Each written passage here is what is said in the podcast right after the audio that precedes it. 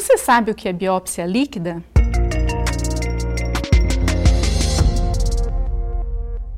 Meu nome é Vivian Alonso Goulart, sou professora e pesquisadora do Instituto de Biotecnologia da UFO. Biópsia líquida é aquela coleta que nós fazemos de líquido do corpo humano, como por exemplo sangue, urina, saliva. Essa biópsia líquida, ela é utilizada, por exemplo, para o diagnóstico de câncer de próstata.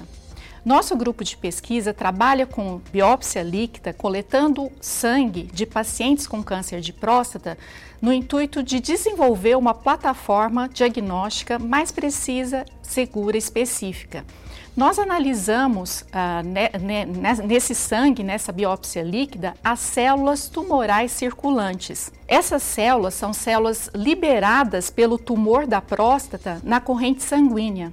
Quando ela cai na corrente sanguínea, nós podemos então identificar essas células e caracterizar.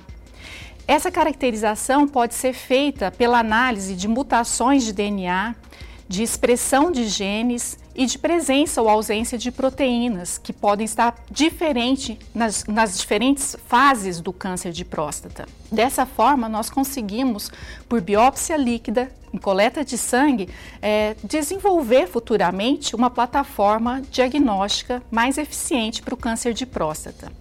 E além disso, esse tipo de análise pode ser utilizado para o monitoramento do câncer de próstata, que seria verificar se o tratamento daquele paciente que já foi diagnosticado com câncer de próstata está sendo eficiente ou não.